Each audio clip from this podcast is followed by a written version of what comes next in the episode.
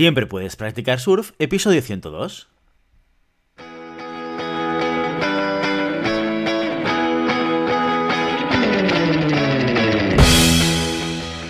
Bienvenido y bienvenida a Siempre puedes practicar surf, el podcast diario sobre recursos humanos. Este podcast está pensado para profesionales de recursos humanos, gerentes o jefes de equipo, y podrás encontrar técnicas, consejos, conceptos, ideas y noticias sobre la gestión de personas, eso sí, con un enfoque práctico y aplicable. Hoy episodio 102 del lunes 18 de octubre de 2021, programa en el que tenemos el placer de contar con un invitado muy pero que muy especial. Pero antes, dejadme que os recuerde que podéis encontrar más contenido en nuestro blog e información sobre nuestros servicios en nuestra web, globalhumancon.com. Desde allí os podréis apuntar a nuestra newsletter para no perderos nuestros webinars, streamings y todo el contenido de actividades que organizamos desde la consultoría Global Human Consultants. Nuestro invitado de hoy ayuda a convertir a los profesionales de una organización en embajadores de marca. Un elemento que destaca como clave para construir confianza no solo con el mercado, sino también con los stakeholders. Identifica, trabaja y hace visible la propuesta de valor y desde el 2005 realiza consultorías de personal branding con las que ha trabajado con hasta cerca de 400 profesionales, con CEOs, directivos, perfiles políticos, artistas, coaches, senior managers, agentes de venta y profesionales en transición. Su insight es todo deja marca. Su visión, ayudar a dibujar futuros. Su transición profesional, la publicidad. Con una historia de transformación personal y profesional muy relevante, Hoy, en Siempre Puedes Practicar Surf, tenemos el placer de contar con Guillem Reculons. Guillem, bienvenido, muy buenos días. ¿Qué tal, Guillermo? Un placer estar aquí eh, surfeando contigo. un verdadero placer para nosotros. Lo decíamos antes de grabar, que la verdad es que hace muchísima ilusión que, aceptases nuestra invitación eh, y, que te pases por los micrófonos de Siempre Puedes Practicar Surf para hablar de marca personal, que además es un elemento que desde el mundo de las organizaciones eh, queda mucho por trabajar y yo creo que para mucha gente se le hace muy complicado el ser capaz de poder explotar, como tú dices en tu propuesta de valor, ¿no? Vamos a convertir a los profesionales de una empresa en embajadores de la marca y esto tiene una gran potencia, pero seguramente no es tan difícil conseguirlo. No lo es por una razón que te voy a explicar y es muy sencilla, que todos los profesionales que trabajan para una marca ya son sus embajadores. El problema es que no son embajadores conscientes de marca. Me explico. como, como, anécdota, suelo explicar que, cuando tenía 22 años, eh, trabajaba en una agencia de publicidad, ayudé a preparar una presentación a mi jefe para una mesa redonda en un hotel de Madrid. Eh, el jefe se puso enfermo y me dijo que fuera yo.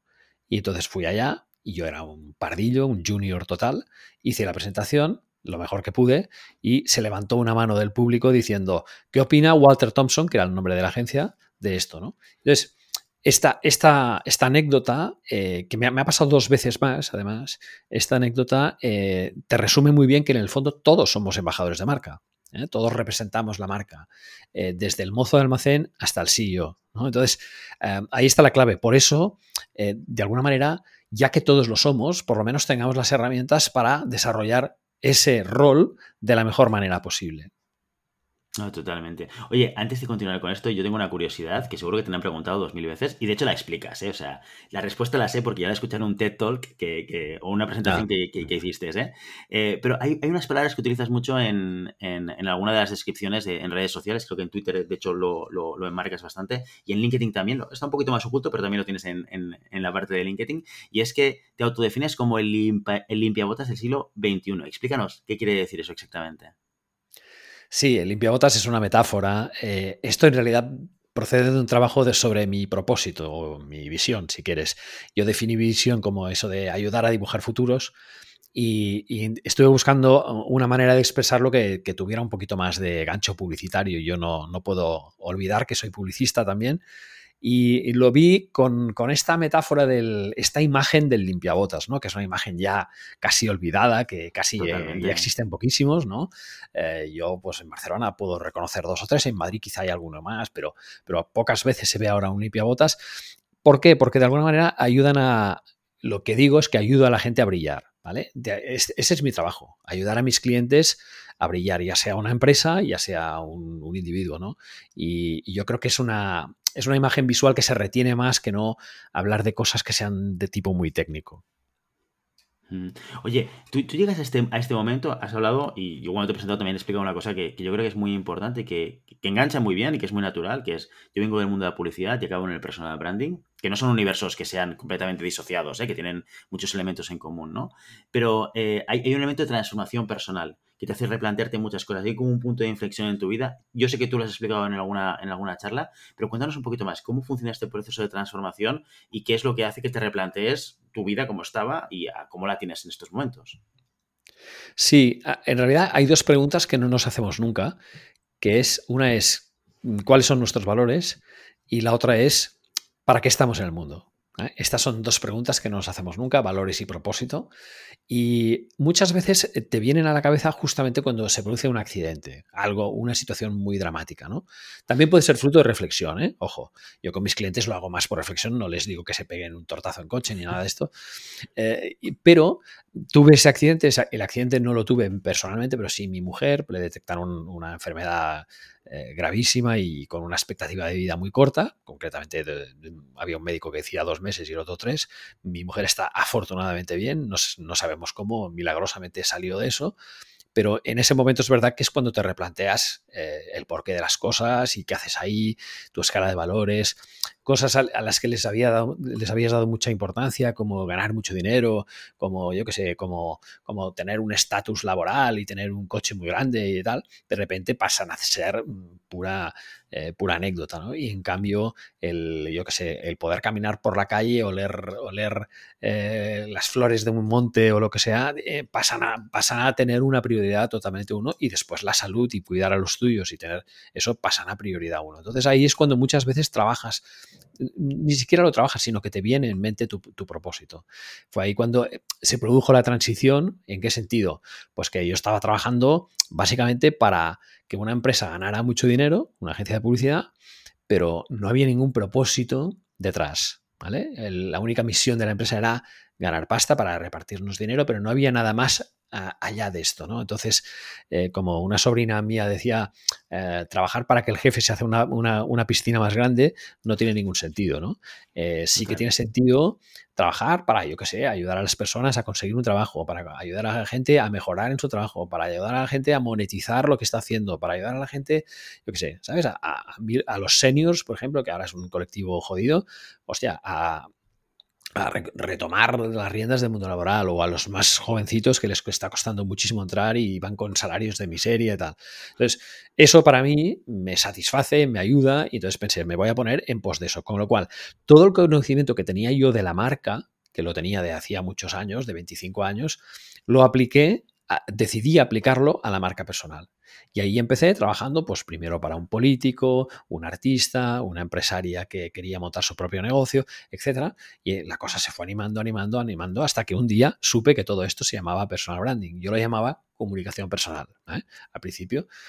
Y una amiga mía, Yankee, me dijo, se llamaba personal branding. Fue ahí cuando empecé a estudiarlo más a fondo, a desarrollarlo. Desarrollé una metodología propia que me parecía mucho más eh, sensata que las que habían, que eran como muy complejas. y soy muy amante de lo simple y ya está. Y, este fue, este ha sido el puente. Es decir, había un, un, elemento común que era el conocimiento de la marca, que yo creo que me fue muy, muy, muy interesante para aplicarlo a la persona, porque en el fondo todos dejamos marca.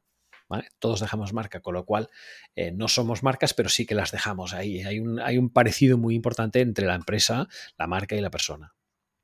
Este y de hecho, a nivel, a nivel de, redes sociales, internet, esto se multiplica por 100.000, ¿no? Yo, yo encuentro gente que me dice, no, yo no estoy en redes sociales, no quiero estar. A nivel personal o incluso a nivel de empresa, empresas que dicen, es que esto no me interesa.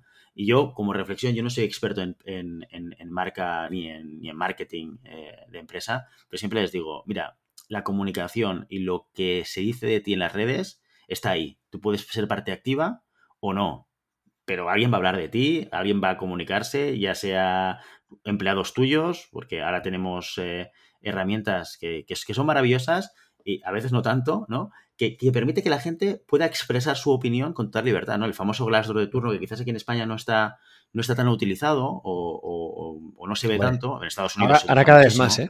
Ahora cada, vez más. Glassdoor está... Yo, yo, lo incluyo en mis talleres de embajadores de marca, porque claro, eh, una empresa que tenga malas valoraciones en Glassdoor necesita arreglar eso de manera urgente, ¿no? Totalmente. pero sí, sí, totalmente. Sí, sí. Eh, son elementos los que tienes que coger parte activa. Entonces, yo, he conocido gente que está en el mundo de la marca personal y muchos que vienen del, mundo de los recursos humanos, que vienen del mundo de la psicología, ¿no?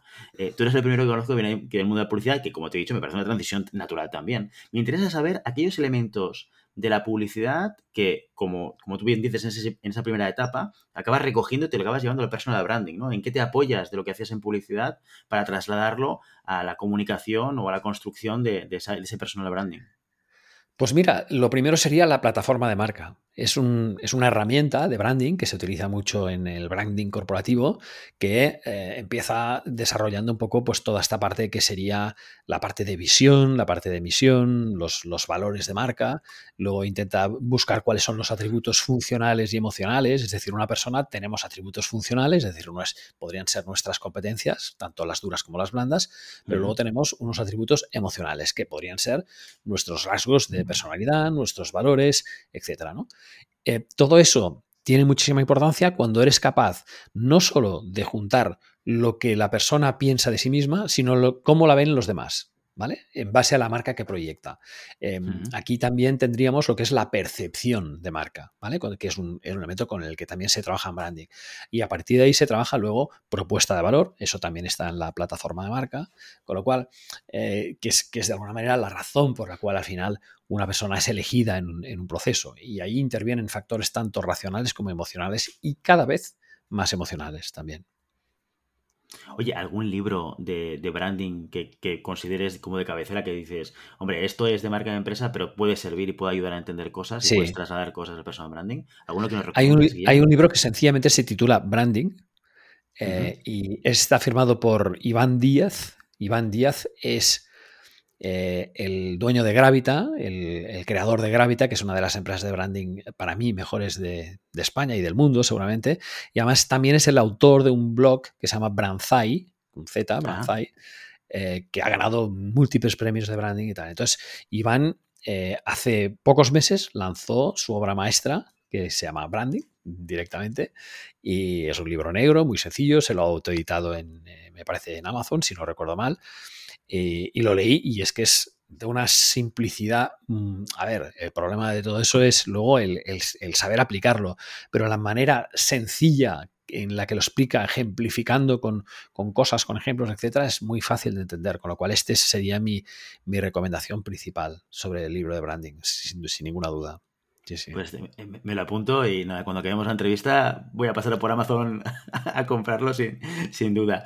Oye, esto del personal branding, eh, lo comentábamos en el principio, muy importante porque ayuda a generar confianza. Eso tiene que ver mucho con, cosas que también explicas en tus charlas, como eh, el entender por qué TripAdvisor funciona y la gente no va a la web de la empresa a ver lo, bien que deja su producto, que esto tiene muchísimo sentido, ¿no? Y eso es un poco la traslación a lo mismo, ¿no? Cuando un empleado de manera proactiva está dando un comentario positivo de la propia organización, esto tiene mucho más valor que no el CEO que salga diciendo, eh, somos buenísimos, somos la leche, ven a trabajar conmigo, ¿no? Eh, pero ¿cómo conseguimos que esto suceda? ¿Cómo conseguimos que la gente no solamente eh, hable bien, sino que además lo haga proactivamente en redes sociales? Eh, lo creas o no, existe ese tipo, ese perfil de persona, existe.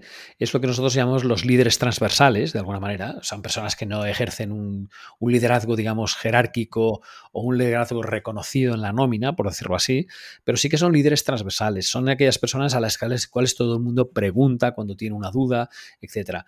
Y estas personas son muy fáciles de identificar. Yo hace poco he hecho una formación para una compañía del sector industrial, ¿vale? B2B puro y duro. Ah, y eh, me dijeron, es que no sabemos eh, a quién poner el piloto. Digo, ¿me dejáis a mí un día? Lo tengo muy fácil. Me voy a ir a LinkedIn y voy a ver qué personas de vuestra organización han puesto alguna vez, aunque sea hace un año, un like en una publicación. Con eso, con eso me basta.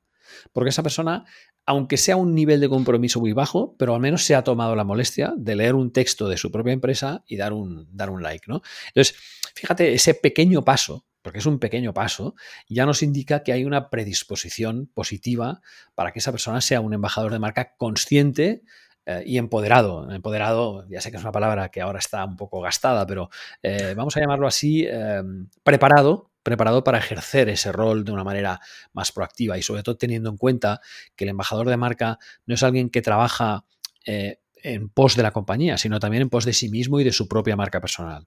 Y esto es muy importante explicarlo, ¿vale? Es decir, el embajador de marca no quiere decir una persona que comparta contenidos en las redes de la compañía.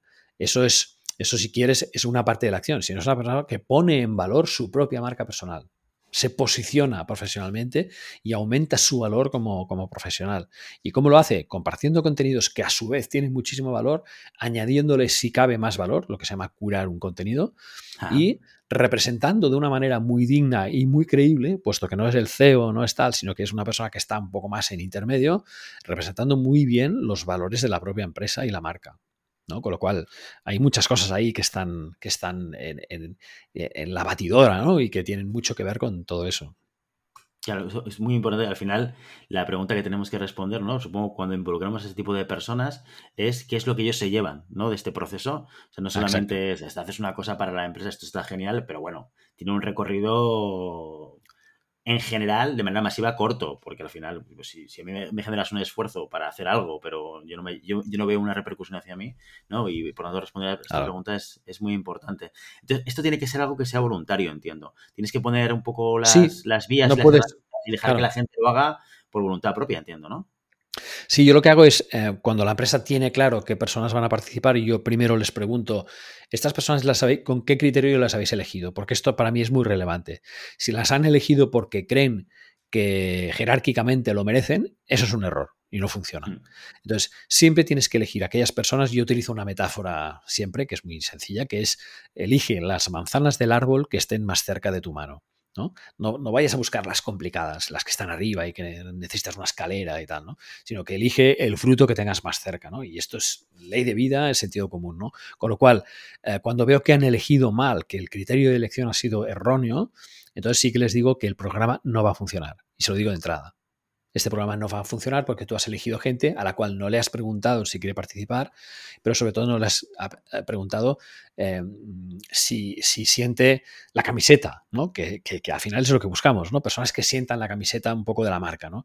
Entonces, en algunos casos eh, he perdido clientes por esto, también te lo digo, que el cliente me ha dicho, oye, yo o lo hago con esta gente o, me busco otro y digo, pues búscate otro, porque yo ya sé que no te va a funcionar si lo, vas a hacer con esta gente, porque el primer día eh, va a ser un, taller que no va a ser interactivo, va a ser solamente un monólogo. La gente no va a querer eh, desnudarse emocionalmente, no va a querer trabajar ciertos temas de feedback, etcétera, no, va a que, no van a querer, es que sencillamente no van a querer porque lo conozco, sé el perfil, ¿no? Entonces, esto pasa y, por eso es muy importante tener eh, información sobre esa predisposición previa. Y si no la tienes, se puede buscar en las redes sociales. Es una manera fácil de encontrarlo y yo lo hago, vamos.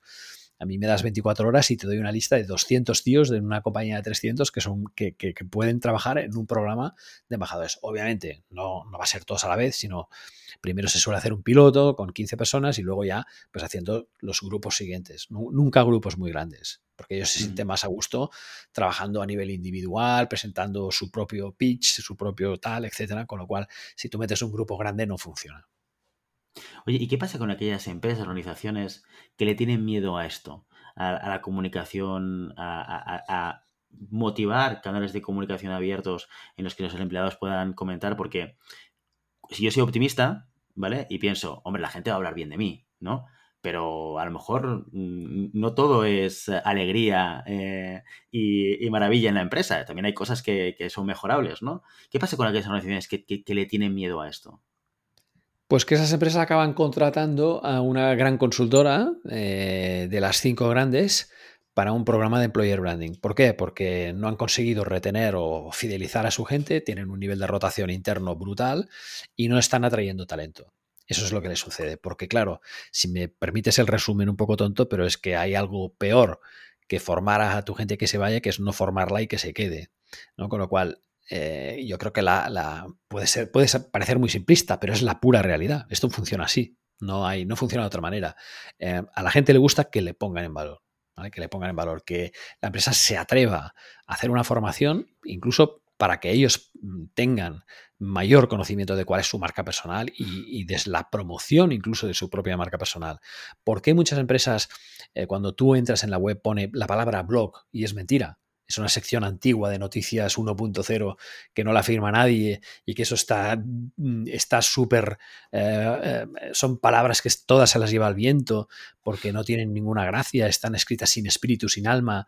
Eh, bueno, pues eso no es un blog, es una sección de noticias. Y cuando ves una empresa así, ya, huelen un poquito, si me permites la, expresión, a naftalina y a caspa, ¿no? Entonces, esto, al final, lo bonito de una empresa es que tengan un, si tienen un, si deciden tener un blog, que yo se lo recomiendo, pues que sea un blog abierto, colaborativo, multiautor, que vaya firmado y sobre todo que las personas tengan libre expresión. Es decir, hay una serie de líneas rojas que no se pueden cruzar, está claro, tú no puedes hablar de temas confidenciales, pero sí que puedes hablar de otros temas que no sean confidenciales y que puedan aportar valor al mercado, a los clientes, etc. ¿no? Entonces, ¿de qué estamos hablando? De humanizar la marca.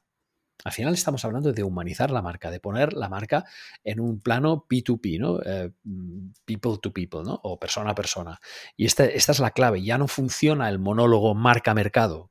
Esto ya no funciona, ahora es un diálogo. Entonces, eh, desde el momento que es un diálogo, necesitas que esté protagonizado por personas. Y necesitas que ese blog además tenga los comentarios abiertos, que la gente pueda opinar, pueda añadir información. Tú puedes moderarlos, ¿eh? por supuesto, porque siempre hay trolls por ahí, incendiarios, etc. Pero necesitas que ese blog tenga los comentarios abiertos, con lo cual este, te he puesto un ejemplo de, herramientas que se, que se, utilizan en un taller, ¿no? Decir, señores, eh, quiten ya ese blog que tienen ahí que no sirve para nada. No solo no sirve, sino que incluso va en contra va en contra. Porque, eh, o sea, cuando la gente que lo lee piensa, esta noticia es caspa pura. O sea, no, no. ¿Sabes? Que la empresa tal ha abierto, ha inaugurado una nueva sección con no sé qué, con cinco trabajadores. Mm, o sea, es un lenguaje de nodo, si me permites, ¿no? Que decir que no, no, no, tiene ningún tipo de enganche y al revés, la gente joven lo rechaza muchísimo este tipo de, este tipo de, lenguaje. ¿Sabes? Porque ellos lo que buscan es una empresa que tenga un propósito, más allá del dinero. El dinero nunca ha sido un propósito. El dinero puede ser un objetivo empresarial y es necesario que las empresas sean rentables, por supuesto. Pero un propósito es eh, qué quiere aportar al mundo esta empresa. Más allá de, ¿sabes? Más allá de, dar empleo a una serie de personas y tal. ¿Qué quiere aportar al mundo? ¿Cuál es, la, cuál es el pozo que quiere dejar ahí? Si la empresa desapareciera, ¿qué se perdería al mundo? Y yo creo que esta es una pregunta que se han hecho muy pocas y esas que se han hecho, es, no se han hecho la pregunta, son las mismas que no contratan eh, programas de, embajadores de marca, ni de personal branding, ni de nada, de nada, porque no, no ven la salida a eso. Y normalmente suele ser eh, un perfil directivo bastante boomer, normalmente, pero no te creas, ¿eh? que también hay X y millennials que piensan así. Sí, sí, sí, no, no, en, el mundo hay de todo, ¿eh? y está un poco repartido, pero sí que, es verdad que es más difícil verlo quizás en millennials y, bueno, en centennials seguro que es mucho más complicado, porque además tampoco están en puestos directivos en estos momentos, con lo cual tampoco vemos... Bueno, empieza a ver, ¿eh? Empieza a ver, ¿eh? Empieza a ver alguno ya de millennial directivo, sí, sí, se empiezan a ver. Centennial, me refería al centennial, ¿eh? que está un poquito ah, más... Ah, centennials, vale, vale. Centennials yo creo que están. Centennial todavía, oh, todavía no. no, centennial. Sí, sí.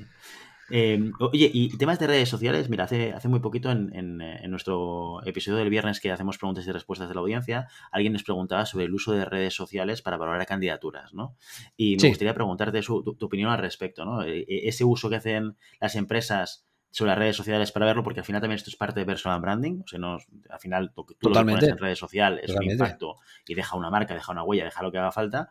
Y, eh, y si consideras que el, que el, currículum va a ser algo que poco a poco mm, va a perder peso o va a desaparecer eh, eh, en contraposición con las redes sociales, porque al final pues está todo ahí de manera, ¿no? De una, de una manera u otra.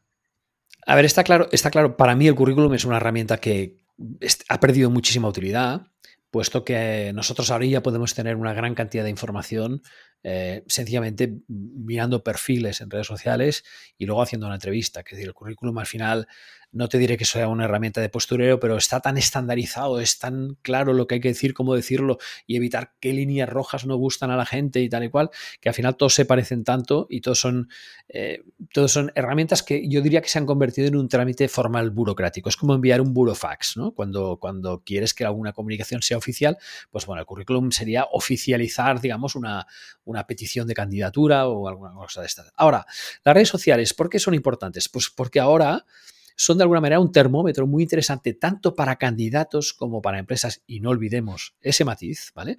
Porque Glassdoor, por ejemplo, es una de las cosas que miran los candidatos para decidir si a aquella empresa le conviene o no. eh, tanto para candidatos como para empresas, para, oye, para definir propuestas de valor. Oye, si yo sí encuentro un perfil eh, en LinkedIn o en Twitter o donde sea, o en TikTok, de una persona que veo que tiene ciertas competencias, que las pone en valor, ¿vale? Aunque no haya hecho un currículum, no me da, me da igual, pero yo veo por ejemplo, no lo sé, un caso, un caso real que viví, ¿no? De, eh, una empresa que estaba haciendo un proceso de selección para un especialista en Big Data y que la, empresa que lo buscaba querían eh, em, formar, digamos, al candidato. Querían un candidato que tuviera el ADN, pero lo querían acabar de formar dentro, ¿no? La, teoría de Watanabe contrata actitud y forma en aptitud, ¿no? Em, bueno, pues em, al final, de, dos, de un empate técnico que había entre dos personas, se acabó eligiendo a una que en redes sociales hablaba mucho de sus campeonatos de ajedrez de fin de semana. ¿vale? Y entonces, ostras, empezamos a, ver el match que había ahí con esa persona, con su, con su ADN, que, claro, te pregunto, ¿qué te, te viene a la cabeza de alguien que juega ajedrez? ¿no? ¿Qué valores le pondrías tú ahí? ¿no? Y claro, paciencia, estrategia, eh, adelantarse, eh, bueno, es, muchísimas cosas que realmente eh, te, te, dan a pensar que esta persona es una persona para trabajar más en entornos de back office, de investigación, de tal, y Big Data, Con lo cual, eh, la decisión se tomó en base a eso. Entonces, lo, cual, aquí hay un mensaje. Por favor, no tengáis los perfiles cerrados en las redes sociales. Tenerlos abiertos. Mostrar no solo quién sois, como LinkedIn, sino también cómo sois, porque eso cada vez se busca más. Es decir, las empresas están buscando gente cuyos valores puedan encajar con los, ya no te digo con los de la empresa, con los del jefe. Con los del jefe que lo va a tener, porque si ahí hay un choque de valores, si aquí estas dos personas se van a dar de leche, es que no va, no va a funcionar, ¿no? Con lo cual, eh, yo creo que, es, que tenemos que perder el miedo a explicar cómo somos y no hay nada mejor que una imagen. Que una imagen, bueno, sí, perdón, hay algo mejor que una imagen, que es que sea otro quien te valide, ¿no? Es decir, el, el tema el tema branding versus marketing, en el ámbito en el que me muevo, marketing personal es que yo diga mis, valores, etcétera, y branding es que consiga que sean los demás los quienes lo digan. ¿no? Esta es una estrategia muy buena que trabajamos en personal branding, que es lograr ser un referente y que los demás te recomienden. Esto es muy bueno, pero que mm. lo hagan con el corazón, que no sea postureo. Si tú recomiendas a alguien en LinkedIn que no vale, te estás jugando tu prestigio. Exacto. Estás jugando con tu prestigio. O sea, a partir de aquel día, si, sabes que aquella persona no vale y lo recomiendas, estás muerto. Yo tengo muchas peticiones de recomendaciones en LinkedIn que están ahí en el, en el armario, que no las he hecho. Y, muchas veces me han dicho, oye, ¿por qué no me ha recomendado? Digo, ¿por qué? Porque no, lo, no siento que deba recomendarte para este puesto. Y, es muy duro decirlo, porque hay, son personas con las que me he tomado cervezas y tal, ¿eh? o, he compartido a veces momentos de trabajo y tal, pero, pero que yo no quiero jugarme el prestigio mío, ni quiero que la empresa tenga un problema contratando a esa persona. Es que, claro, al final tenemos mm, de tres partes que hay, por lo menos que salgan dos bien paradas, ¿no? Esa es un, poco la, la, idea. Por tanto, cuando recomendemos a alguien, tiene que ser con el corazón y con la cabeza, con las dos cosas, pero con alguien que sepamos que puede dar en el papel. Entonces ahí es muy importante, eh, es muy importante eso, ¿no? Conseguir tener una red que te apoye, pero que te apoye no con posturea, posturealmente, sino que te apoye de verdad, con lo que tú sabes hacer. Y, luego también es muy importante lo que decíamos antes, la propuesta de valor. Eh, ¿Por qué te tienen que elegir a ti y no a otra persona? ¿Vale? El señor del ajedrez, ¿no? Porque, pues mira, fue porque jugaba ajedrez, ¿no?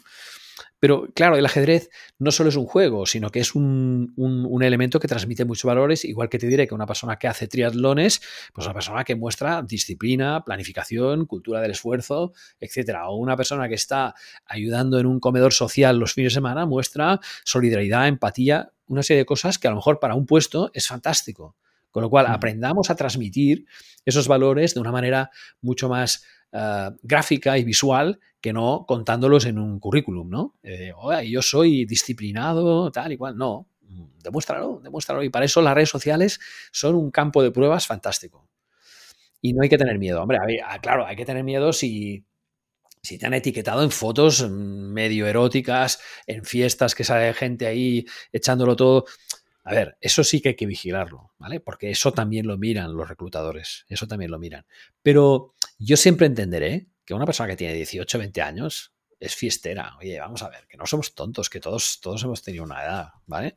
Lo que pasa es que hay, hay lugares para eso. Y un lugar puede ser WhatsApp, puede ser un privado de tal, puede ser un, perfil en Facebook, eh, pero cerrado, por ejemplo, ¿vale? Bueno, pero no, si vas a trabajar en abierto, vigila, es lo único que hay que decir. Entonces, lo que decías tú antes me parece muy bien que no hace falta que estemos todo en todas las redes sociales, pero sí que es bueno que las monitoricemos, ¿vale? Que sepamos quién está hablando de nosotros. Esto es importante porque a lo mejor nos están dejando eh, con el nombre del cerdo y no lo sabemos. O al revés, alguien nos está hablando muy bien de nosotros, no nos enteramos y no vamos a aprovechar esa inercia o esa oportunidad.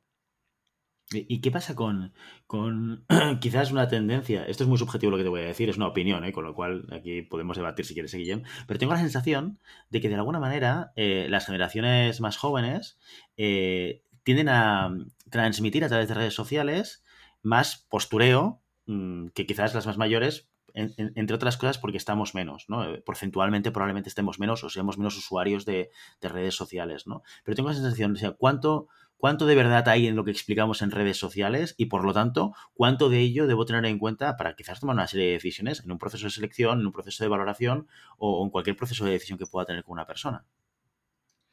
Sí, este es un eterno problema porque realmente el postureo existe. hay, por ejemplo, mucha gente que está preocupada por tener seguidores. Y yo siempre digo, lo que tienes, necesitas es tener clientes, no seguidores. Y cliente que puede ser un reclutador. En un momento dado, tu cliente puede ser un reclutador. ¿no? Entonces, yo, creo que eh, puedes engañar una vez. ¿no? Entonces, el postureo mm, tiene vida corta, porque claro, eh, yo he visto, he visto cantidad de personas que se venden como súper expertos en, personal branding, tienen 25 años, eh, ellos salen sentados en el capó de un Ferrari y luego me he enterado que ese Ferrari es de un eh, no sé quién, que lo han alquilado, que les ha costado un pastón, y son personas que, que, que, no tienen ni un real, pero están, están vendiendo, y encima venden un paquete vender un paquete que es de personal branding, pero no es de personal branding, es de, es de cómo eh, trabajar con Facebook Ads, ¿no? Y te lo venden por 3.000 euros. Claro, venden uno. Al siguiente ya no venderán más, porque el, review que habrán encontrado de esa persona que ha pagado los 3.000 euros es no negativo, sino todo lo siguiente. Entonces, el, digamos que el postureo, si me lo permites, tiene la vida muy corta. La vida muy corta, porque se pilla antes a, a, a un mentiroso que a un cojo, dice el refrán, ¿eh? con perdón para los cojos. ¿Y, tú crees que esto se va, a ir regulando con el tiempo? O sea, que, esto es un hype que ahora. Porque de estos hay muchos casos, ¿eh? de lo típico que te encuentras, el típico, lo, que tú dices, anuncio de YouTube de un tío con la cámara apuntándose, un helicóptero detrás. No, porque tengo un curso de de lo que sea, del nuevo puesto de trabajo que va a cambiar el mundo, ¿no? Y, hago un curso para explicártelo. Yo no me dedico a ello y me gano dinero, sino que yo hago un curso para explicarte a ti, para que tú te ganes dinero, lo cual, desde un punto de vista de sentido común, no, no tiene mucho, ¿no? Pero, ¿tú, crees que esto se va a ir acabando? ¿Que vamos a ir aprendiendo a que estas cosas son puntuales? ¿No? Yo, creo que lo, que sí puede ir pasando es que las redes cada vez pongan una serie de filtros para verificar más la información que estamos poniendo en ellas. Por ejemplo, en LinkedIn si alguien pone, porque claro, tú eres libre de poner que eres de la promoción del año 98 eh, eh, de la Universidad Autónoma de Madrid en, en ciencias de la información, bueno, que sea, ¿no? En publicidad, relaciones públicas y tal. Y te lo puedes inventar. Claro, te lo puedes inventar. Entonces, esto yo creo que hay algunas informaciones que las redes, a pesar de la dificultad que tiene hacerlo, de las redes van a procurar que, se que sean verificables. Es decir, que tú puedas enseñar una especie de diploma, certificado, ni que sea un QR, algo que realmente verifique que esa información es cierta. Entonces, eh, yo creo que eso se va a ir produciendo sobre todo en lugares más profesionales, tipo LinkedIn, etcétera, pero también en otros sitios. ¿eh? Van, a, intentar, van a intentar, por ejemplo, cuando alguien utilice algunas palabras clave, pues la red les va a preguntar, oiga, ¿por qué quiere usted decir este mensaje? Porque eh, pues hay palabras que están prohibidas en, Instagram y hashtags prohibidos. Tú dices, el hashtag always está prohibido. Y tú dirás, ¿por ah, qué? Bueno, pues que es un... No, sabía. Sí, Sí, sí, porque es un hashtag que parece ser que se ha utilizado con temas relacionados con pornografía, etcétera, que, porque es el acrónimo de algo que no tengo ni idea de lo que es, ¿no? Entonces, eh, yo creo que esto es bueno que, mira, eh, hay una frase buenísima de Oscar Wilde que dice, sé tú mismo, los demás puestos están ocupados. Quiero decir, eh, en esta vida, en esta obra de teatro, hay puestos que están ocupados. Tú intenta hacer el tuyo, tu, tu papel, desarrolla tu papel, que eres tú, porque no hay nadie igual. Y esto es muy importante. Entonces, el, tema, el tema de resaltar esa diferencia es importante, que es una de las cosas que se trabaja en la propuesta de valor. La propuesta de valor no es solo la relevancia, no es solo esta persona me va a aportar, sino la diferencia, es por qué ella y no otro. Entonces, esto, estos elementos diferenciales los tenemos que sacar a la luz de la manera más creativa posible, pero sin postureo, porque ya te digo, el postureo tiene vida corta. Sí. Oye, esto tiene que ver mucho con la singularidad ¿no? de cada uno de nosotros y tiene que ver también con una palabra que utilizas también en una de tus charlas, que es el, concepto de los superpoderes, que me gusta mucho porque yo, yo, soy del 80, tengo 41, pero soy un poco friki y, todo lo que tiene que ver con superhéroes me gusta, ¿no? Y el, concepto este de todos tenemos superpoderes. Eh, te tengo que preguntar cuáles son los tuyos, eh, Guillem. Sí, mi superpoder eh, número uno, curiosamente, es el humor. Sí, sí, salió así. Eh, muchas veces hago encuestas de feedback, las voy renovando cada año con mis círculos, ¿no? Eh, pero también hago test de autoconocimiento y el humor, eh, el amor por aprendizaje, la empatía, etcétera, son mis superpoderes, ¿vale? Son, son grandes elementos que me ayudan a conectar muy bien y que yo creo que bien utilizados. Claro, cuando dices humor la gente está pensando en chistes, pero no tiene nada que ver con eso, sino el sentido del humor. El saber reírse de uno mismo, eh, todo este tipo de cosas eh, son las que al final te ayudan a conectar, porque te ven una persona que está en el pedestal de abajo, no en el de arriba, y que puedes hablar con cualquier tipo de, de perfil sin ningún problema, porque sabes cómo adaptarte, ¿no? Y esto yo creo que esta adaptabilidad nuestra es muy buena, no quiere decir que no seamos los mismos, sino que ostentamos distintos roles. Yo soy padre, pero también soy profesor, pero también soy consultor, soy formador, etcétera. Ahora mismo soy, soy podcaster, ¿no? Eh, como tú, ¿no? Entonces, eh, tenemos que saber eh, que, además de tener una única marca, proyectar una única marca, nosotros ostentamos distintos roles. Y esto es un, tema clave. Por tanto, los superpoderes son nuestros valores, son los que realmente no por el hecho de que definan cómo son, sino porque son los que nos permiten conectar con personas. Y esto es un punto muy importante. Muy bien. Oye, Guillem, para toda aquella gente que quiera seguir escuchando o leyendo sobre ti, eh, ¿dónde, te pueden encontrar? Eh, ¿O dónde te pueden contactar para, para seguirte? Sí. Bueno, escribiendo el nombre en Google, mm, ahí va a salir de todo, ¿eh? porque la verdad es que tengo tengo la marca bastante bien posicionada, hace muchos años que me dedico a esto, eh, Guillem Recolons, pero mira, el podcast mío se llama Todo de Marca, va a cumplir un año en enero, mm, o sea que está cerquita, pero ya llevo 40 programas, que no está mal, eh, estoy haciendo uno por semana. Eh, después tengo una web barra blog que se llama guillemrecolons.com. Em, después en redes sociales, en casi todas, el perfil en Instagram o Twitter es Guillem Recolons, pero por ejemplo en LinkedIn el perfil mío es, eh, el nombre es marca personal. O sea, si buscas linkedin.com barra no sé qué, pero bueno, si ah. buscas Guillem Recolons también me encuentras y, nada, eh, bastante fácil de encontrar. Y luego en YouTube es verdad que yo tengo por costumbre cada semana hacer un contenido que, que es un contenido del blog, que tiene una cierta extensión que luego lo hago un poco más amplio incluso en el podcast porque permite un poco más de, agilidad, digamos, verbal, pero que luego hago un resumen de un minuto.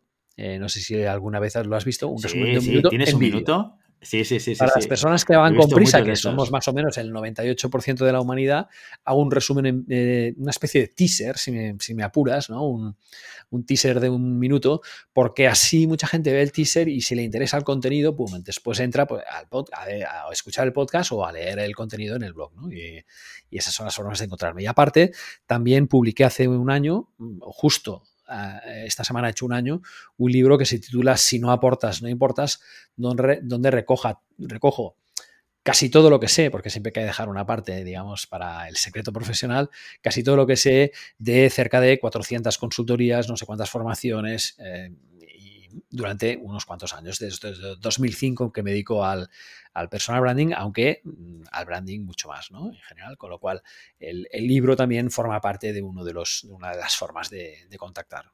¿eh? Muy bien. Oye, pues Guillem, muchísimas gracias por haberte acercado a, nuestro podcast hoy a hablar de personal branding y a compartir toda tu experiencia vital y, profesional, que creo que es, que es muy interesante. Y, nada, me guardo el derecho de volver a, contactarte más adelante. Cuando porque Hemos estado aquí media horita, pero podíamos haber estado una hora y media tranquilamente. ¿eh? Sí, sí, a mí me dejan solo y bueno, hago daño. ¿eh? Muchísimas gracias, Guillem, por venir. Un abrazo grande, Guillermo. Y ya sabes, no puedes detener las olas, pero siempre puedes practicar surf. Y hasta aquí nuestro episodio de hoy. Como siempre, queremos invitaros a que os pongáis en contacto con nosotros, nos deis vuestra opinión y nos sugeráis si tenéis algún tema o alguna pregunta concreta. Lo podéis hacer a través de la página de contacto en globalhumancon.com barra contáctanos o a través de las redes sociales Facebook, Instagram, Twitter y LinkedIn. Y si el contenido de este podcast te gusta, no te olvides suscribirte, darnos 5 estrellas en iTunes y me gusta tanto en iVoox como en Spotify. Igualmente recuerda que puedes encontrar más contenidos, noticias y recursos en nuestra web, en globalhumancon.com. Muchas gracias por todo, por tu tiempo, por tu atención y por tu interés en estos temas sobre gestión de personas. Nos escuchamos mañana martes con las noticias de la semana. Hasta entonces, feliz día.